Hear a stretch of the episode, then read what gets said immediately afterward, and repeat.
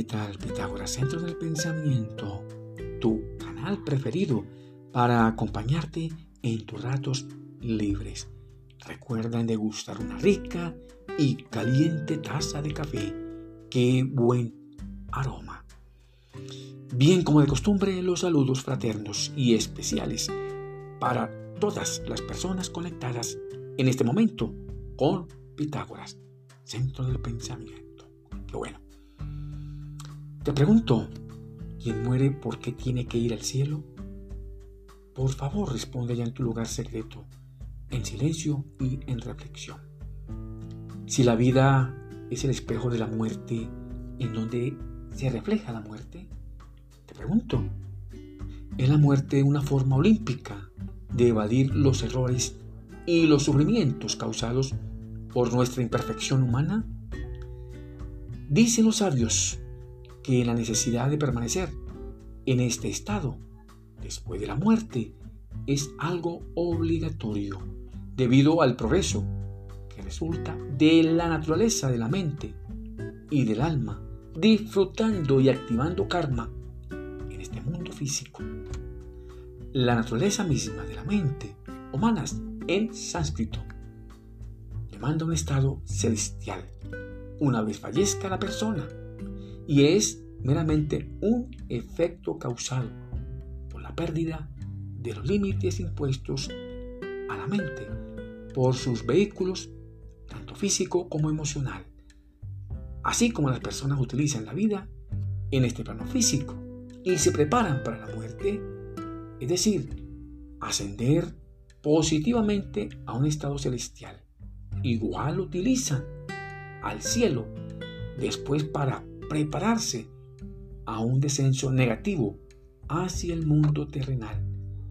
Pues la vida y la muerte es un estado único. La muerte es el inicio de otro capítulo de la vida, realizado desde el estado devachánico o estado celestial. Durante la vida terrenal, el individuo solo puede manifestar en un nivel casi fragmentario la forma de sus pensamientos y de sus imágenes mentales que posee a cada momento y aún menos puede agotar las energías psíquicas generadas por los sueños, deseos y anhelos diarios. Todas las energías de tal forma generadas por el cerebro no se desperdician ni se destruyen, solo se depositan en la mente humanas. Pero su cuerpo físico, el cerebro y el cuerpo emocional no admiten un completo desarrollo de estas energías. Así las cosas, estas energías se mantienen ocultas y disponibles durante el proceso de la misma vida. Ahora bien, después de la muerte, estas energías se liberan debido al debilitamiento y desvanecimiento de las ataduras fruto del apego a las cosas materiales del mundo de lo físico.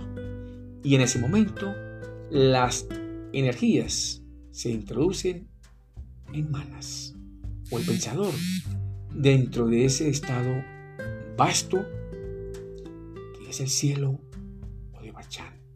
y donde el individuo como pensador experimenta el desarrollo de la fuerza mental que creó durante su vida en el plano físico. La incapacidad de huir de este estado obligatorio recae en la ignorancia del individuo y de sus propios poderes y facultades desarrolladas en el plano físico. A decir verdad, es de esta ignorancia como surge lo aparente, lo ilusorio o lo maya. Y como la mente humana no está completamente apartada o separada, entonces el individuo es jalado, es arrastrado por sus propias fuerzas mentales hacia el sueño de bachánico o sueño celestial. Al morir una persona cae en un profundo estado de sueño, como dormir profundo.